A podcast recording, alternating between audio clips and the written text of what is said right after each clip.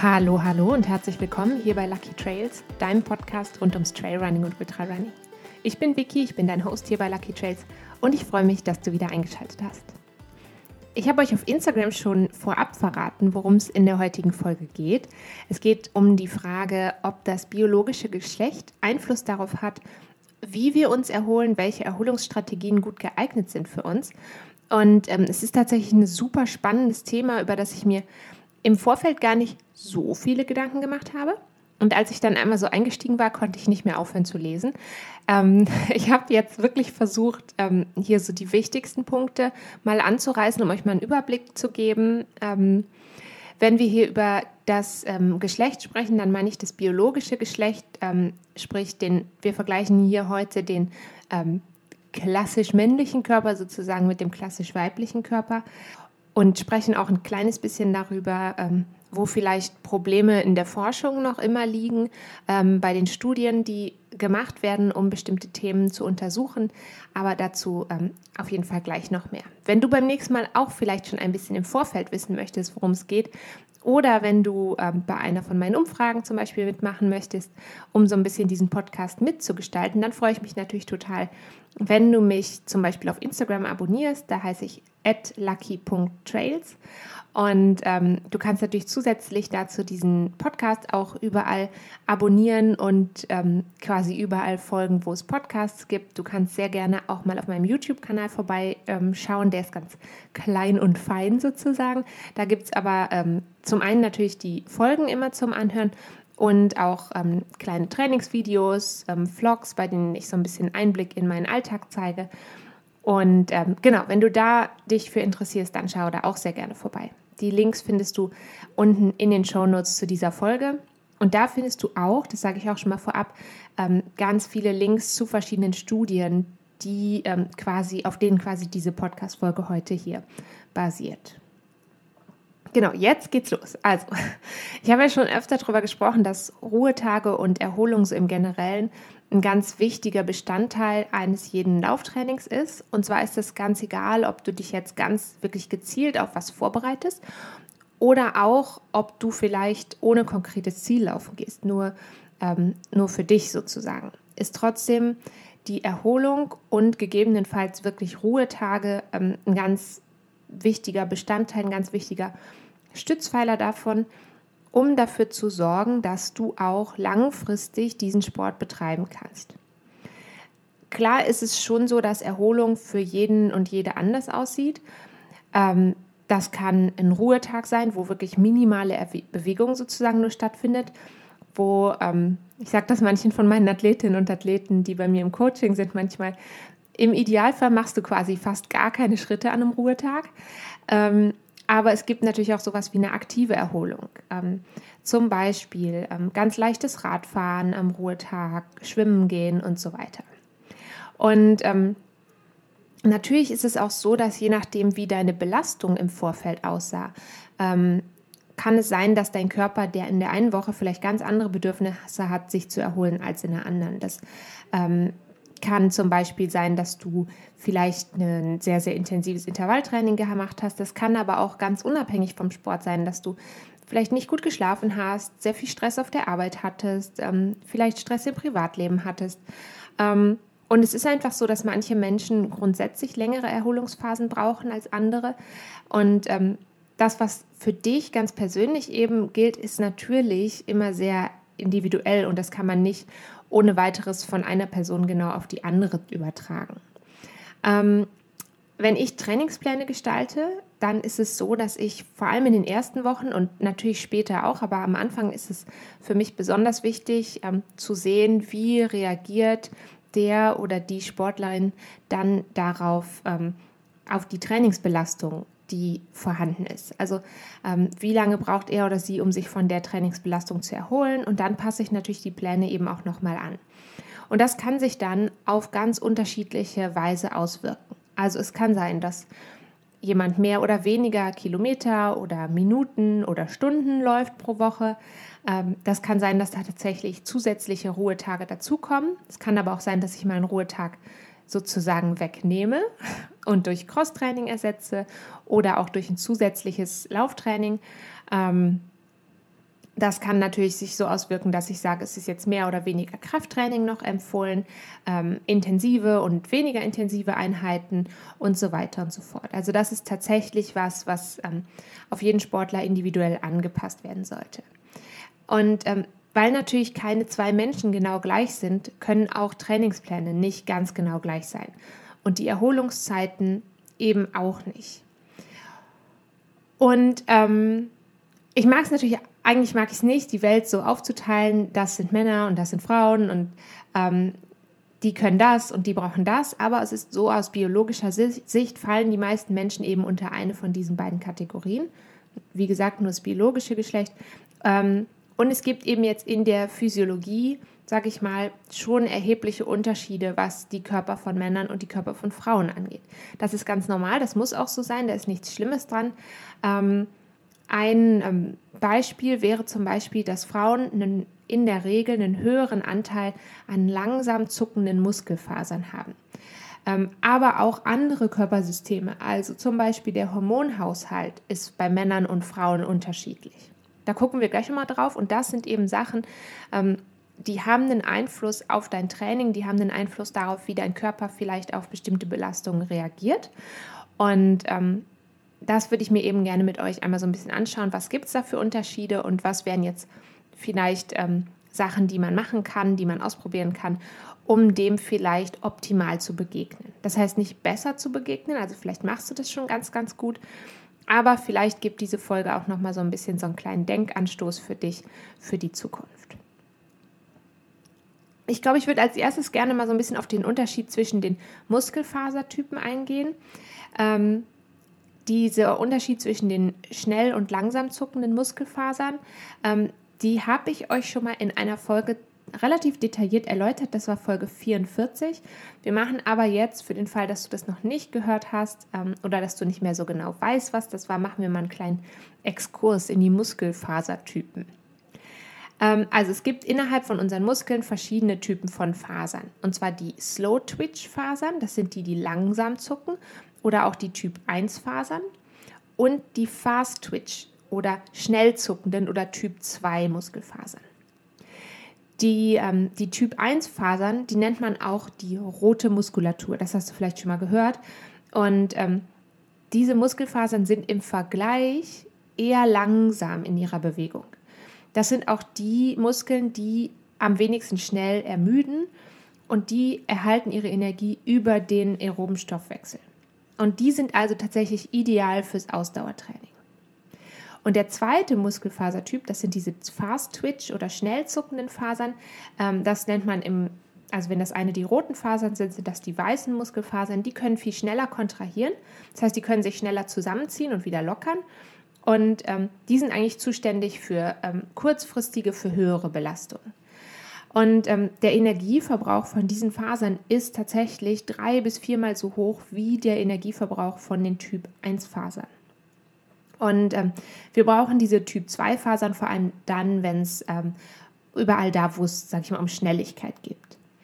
Es gibt noch einen dritten Typ, das ist der Intermediärtyp. Das ist so eine Mischform aus Typ 1 und Typ 2 Fasern. Den lassen wir heute mal so ein bisschen außen vor. Ähm, ich packe dir aber auch noch einen Link zu mehr Infos zu diesen Muskeltypen in die Show Notes. Also den findest du dann da bei den Studien und, ähm, und natürlich kannst du auch sehr gerne nochmal in Folge 44 reinhören. So, was, was wollte ich eigentlich sagen? Ich wollte eigentlich sagen, Frauen haben in der Regel eben einen höheren Anteil an Typ 1 Fasern. Und dadurch haben Frauen, und da gibt es tatsächlich Studien zu, dass das so ist, haben eine höhere Widerstandsfähigkeit gegenüber der Ermüdung der Skelettmuskulatur. Und das wiederum bedingt dann, dass Frauen und Männer natürlich, wenn ähm, wir ganz unterschiedliche Muskelfasertypen haben oder eine unterschiedliche prozentuale Verteilung von diesen Muskelfasertypen, haben wir unterschiedliche Bedürfnisse, um diese Muskeln wieder erholen zu lassen. Ähm, das heißt, Frauen, wenn sie eine höhere Widerstandsfähigkeit gegenüber der Ermüdung haben, ähm, dann kann es sein, dass Frauen nicht so eine lange Erholungszeit brauchen wie Männer für das vergleichbare ähm, Training zum Beispiel. Ähm, es gibt aber neben den Muskelfasern auch noch ein paar andere Themen. Wir gucken uns gleich noch an, wie das dann genau funktionieren kann mit der Erholung. Ich würde gerne noch so ein paar andere Punkte nennen, wo sich ähm, biologisch Männer und Frauenkörper schon deutlich unterscheiden.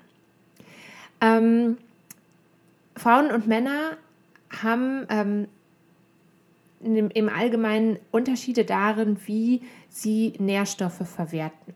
Klar ist es sowieso schon so, dass jeder Mensch ähm, eine ganz individuelle Kalorienanzahl zum Beispiel benötigt und vielleicht auch eine ganz individuelle Nährstoffzusammensetzung. Ähm, was normalerweise so ist, dass Frauen im Allgemeinen ähm, eine höhere Kapazität haben, um Fett zu verbrennen. Männer haben eher eine höhere glykolytische Enzymkapazität. Klingt ziemlich schlau. Ähm, kannst du dir einfach merken, Frauen sind ähm, allgemein eher auf Fette und Männer eher auf Kohlenhydrate als ähm, Brennstoffquelle für die Energie angewiesen. Ähm, das kann man zum Teil auch auf diese Unterschiede in der Verteilung der Muskelfasern zurückführen, weil die Muskelfasern eben ihre Energie aus unterschiedlichen ähm, Systemen sozusagen ähm, gewinnen. Viel bekannter ist, aber wahrscheinlich oder einer der bekanntesten körperlichen Unterschiede zwischen Männern und Frauen ist ähm, der unterschiedliche Hormonhaushalt. Und das Schlüsselhormon sozusagen ist das Östrogen. Ähm, Östrogen, das ist, ähm, haben Frauen haben in der Regel eine höhere Östrogenkonzentration im Blut als Männer. Und dieser höhere Östrogengehalt sorgt dafür, ähm, dass wir eine etwas höhere Fettverbrennung haben als Männer. Dadurch haben Frauen auch hier in dem Zusammenhang wieder einen etwas höheren Ermüdungswiderstand. Sprich, ähm, mehr Slow-Twitch-Fasern und ein höherer Ermüdungszustand sowieso schon. Ähm, ich sage immer Ermüdungszustand, ein höherer Ermüdungswiderstand ähm, sowieso schon. Und das zusammen führt dann tatsächlich dazu, ähm, dass Frauen meistens tatsächlich eine weniger lange Erholungsphase brauchen als Männer. Männer haben jetzt im Vergleich zu den Frauen meistens einen höheren Anteil an Muskelmasse. Das muss natürlich auch nicht grundsätzlich so sein. Ähm, sie haben in der Regel einen etwas geringeren Körperfettanteil. Und ähm, da ist es jetzt spannend, dass ja auch die Stellen am Körper, wo das Fett dann eingelagert wird, sich unterscheiden. Also Frauen lagern das Fett eher so an den Seiten ein und direkt unter der Haut, während Männer das Fett in der Regel am Bauch einlagern. Und das hat tatsächlich ähm, wieder damit zu tun dann, oder das führt dann am Ende dazu, dass Frauen zum Beispiel bei erst bei einer etwas höheren Temperatur anfangen zu schwitzen. Also Frauen schwitzen etwas später als Männer. Und wenn man all diese Punkte so ein bisschen zusammennimmt, sehen wir eigentlich, dass sich Männer und Frauen ähm, eben in ganz vielen Punkten biologisch gesehen unterscheiden. Also in der, ich sag mal, Körperzusammensetzung, in der Verteilung von Fettgewebe am Körper, ähm, bei der Thermoregulation, also der Frage, wann und wie viel geschwitzt wird und das eben legt jetzt alles schon nahe. Wir können in Bezug auf unsere Erholung nicht, ähm, müssen wir quasi auf die verschiedenen Körpertypen schauen. Jetzt fand ich es ganz spannend oder ich vermute, ich sage dir damit nichts Neues, wenn ich dir erzähle, dass es einen Gender Data Gap gibt. Das ähm, ergibt sich daraus, dass sehr viele Studien Männer als Probanden wählen. Ähm, das kann ganz unterschiedliche Gründe haben und das bezieht sich jetzt auch nicht nur auf, sage ich mal, gesundheitliche Studien. Ähm, also zum Beispiel ähm, wird bei Studien in ähm, im Gesundheitswesen, sag ich mal, oft gesagt, ja, wenn Frauen durch die zyklisch bedingten Schwankungen im Hormonhaushalt ist das schwieriger zu untersuchen und schwieriger zu vergleichen. Ähm, dann lassen sich die einzelnen Ergebnisse nicht so leicht miteinander vergleichen und darum sind dann zum Beispiel viele Medikamentenstudien werden fast nur an Männern durchgeführt. Ähm, und das heißt zum Beispiel im, im Umkehrschluss heißt es jetzt, dass dann die verordnete Medikamentenmenge sich häufig auf einen Durchschnittsmann bezieht. Und der Durchschnittsmann ist aber gute 10 cm größer und 12 Kilo schwerer als die Durchschnittsfrau. Das heißt, das muss nicht immer so sein, aber das heißt zum Beispiel, dass Medikamente ähm, für Frauen manchmal leicht, eigentlich leicht überdosiert werden, weil sie eben eigentlich auf, an Männern getestet werden. Ähm, das sind aber auch, ähm, also nicht nur so pharmazeutische Studien fallen da rein, sondern zum Beispiel auch, ähm, das hast du vielleicht schon mal gehört, dass die Dummies im Auto ähm, beim Crashtest, dass die Männern nachempfunden sind und nicht Frauen. Oder Bürostühle sind, ergonomisch geformte Bürostühle sind in der Regel für männliche Körper optimiert. Und warum ich jetzt diese ganzen Beispiele gebe, ist, um so ein bisschen dir zu zeigen, hey, es gibt da wirklich ähm, wie eine große, eine große Lücke und vielleicht manchmal auch eine große Diskrepanz in, ähm, in dem, was Studien machen oder in dem, was man allgemein hin für die richtige Lösung hält ähm, und dem, was dann tatsächlich ähm, Realität ist. Denn auch ganz viele standardmäßige Trainingspläne sind häufig und das vielleicht auch ganz unterbewusst ähm, männerspezifisch. Und ähm, darum würde ich dir gerne jetzt noch so ein paar Denkanstöße dazu geben, deine Erholung ähm, vielleicht mehr auf dein biologisches Geschlecht anzupassen. Ähm, als erstes Beispiel würde ich gerne kurz über aktive und passive Erholung sprechen. Aktive und passive Erholung hast du bestimmt schon mal gehört. Ähm, eine aktive Erholung wäre zum Beispiel leichte Ausdauereinheiten einzubauen, wie Radfahren oder Schwimmen bei einer sehr niedrigen Herzfrequenz. Der Vorteil von der aktiven Erholung ist, dass die Muskulatur dann weiterhin kontinuierlich durchblutet wird. Und das hilft dabei, zum Beispiel Stoff, Stoffwechselnebenprodukte schneller abzubauen und die Glykogenspeicher wieder aufzufüllen. Und bei Frauen ist es so, dass sie nach dem Training in der Regel einen etwas niedrigeren Blutdruck haben als Männer. Und darum ist aktive Erholung für Frauen besonders wertvoll, weil dann die Durchblutung wieder angekurbelt wird. Das heißt jetzt natürlich nicht, dass Männer keine aktive Erholung praktizieren sollten. Ähm, aber wenn du eine Frau bist und vielleicht bisher noch gar keine aktive Erholung betreibst, dann ähm, wäre das definitiv ein wichtiger Faktor für dich, den vielleicht ähm, so ein bisschen im Hinterkopf zu behalten und zu versuchen, das in deinen Alltag mehr einzubauen. Was man auch immer wieder mal hört, sind so ähm, Eisbad oder Kaltwasserbäder. Und auch hier gilt wieder, ähm, dass besonders Frauen tatsächlich vom Kaltwasser- oder Eiswasserbädern profitieren können. Ähm, da sagt man so als Zeitspanne, wer so direkt oder innerhalb von zwei Stunden nach dem Training für ungefähr zehn Minuten ins kalte Wasser steigt, kann eben die Durchblutung wieder ankurbeln. Und weil wir ja gerade schon gehört haben, dass Frauen nach dem Training in der Regel einen etwas niedrigeren Blutdruck haben, profitieren Frauen eben besonders von dieser Methode. Aber auch hier gilt natürlich, das ist schon auch für Männer geeignet. Also ich will jetzt keinem Mann sein Eisbad absprechen. Ähm, also diese Erholungsstrategie funktioniert schon auch für beide Geschlechter. Ähm, so Frage, sag ich mal, nach ähm, Flüssigkeit, nach Ernährung nach dem Training. Es ist schon für beide Geschlechter super wichtig, ähm, den Flüssigkeitshaushalt nach dem Training äh, wiederherzustellen und auch von zusätzlicher Proteinzufuhr können Männer und Frauen, sag ich mal, gleichermaßen profitieren. Ähm, aber auch hier würde ich gerne ähm, nochmal so, ein, so eine Erinnerung geben. Ähm, viele Frauen neigen zu einer negativen Energiebilanz und vermeiden dann dieses Essen nach dem Laufen. Ähm, und eigentlich ist es ganz, ganz, ist das ein ganz, ganz wichtiger Bestandteil von deinem Training, dass du dir nach dem Training dann ähm, zumindest diese, diese Proteine wieder zuführst. Also würde ich da, ähm, da muss ich mich selber auch oft an die Nase fassen. Ich vergesse das auch gerne mal. Einfach so ein kleiner, schneller Proteinshake nach dem Training, der kann tatsächlich ähm, Wunder wirken sozusagen. Ähm, Jetzt würde ich gerne noch auf so einen Punkt eingehen, wo es tatsächlich ums Training, Training geht. Ähm, wir erinnern uns, Frauen haben ja diesen höheren Ermüdungswiderstand, der vor allem durch ähm, die Typ 1 Fasern, also durch die Skelettmuskulatur, die wir haben, ähm, bedingt ist und auch durch den höheren Östrogengehalt. Und es gibt verschiedene Studien, die zeigen, dass Frauen weniger lange Ruhephasen zwischen den Intervallen benötigen und auch weniger Ruhetage. Das heißt, wenn du zum Beispiel Intervalltraining machst, ähm, dann ähm, kann es sein, dass du, ähm, wenn du eine Frau bist oder wenn du in einem biologisch weiblichen Körper steckst, dann ähm, kann es sein, dass du im Vergleich zu einem Mann viel ähm, schneller sozusagen regenerierst zwischen den einzelnen Intervallen.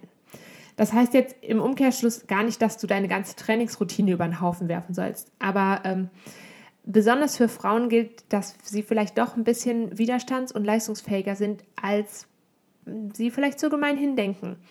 Ähm, ich finde das ganz spannend, weil ich auch im persönlichen Austausch mit meinen Athletinnen und Athleten und auch mit anderen Coaches so die Erfahrung gemacht habe, dass Männer sich in Bezug aufs Training eher überschätzen und nicht genug Ruhepausen einlegen und Frauen eher dazu tendieren, sich mehr Pausen und ja, manchmal sind das auch vielleicht am Ende dann doch eine zu viel, ähm, sich quasi mehr Pausen gönnen. Und ähm, das finde ich einfach wichtig, dass man das vielleicht so ein bisschen im Hinterkopf behält, dass ähm, unser Geschlecht und unser Körper schon auch ähm, uns so ein bisschen ähm, vorgeben kann und unterstützen kann, daran zu erkennen, was passt jetzt, sage ich mal, für mich persönlich. Ähm, das sind jetzt natürlich alles Denkanstöße. Es ist wie immer ganz wichtig, gezielt so ein bisschen auszuprobieren, was ist für dich persönlich gut, was passt für dich.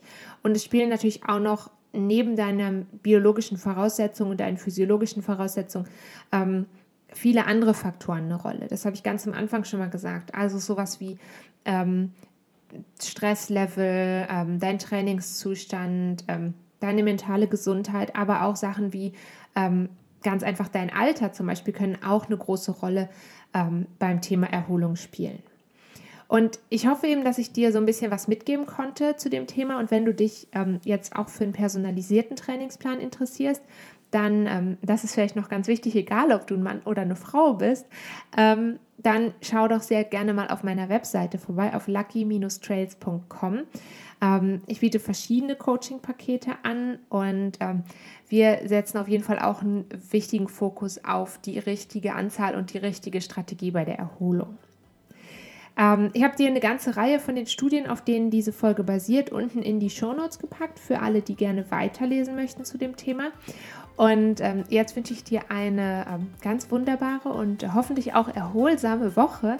Und wir hören uns dann nächste Woche wieder. Bis dahin, pass gut auf dich auf, bleib gesund. Und ähm, das war's. Tschüss.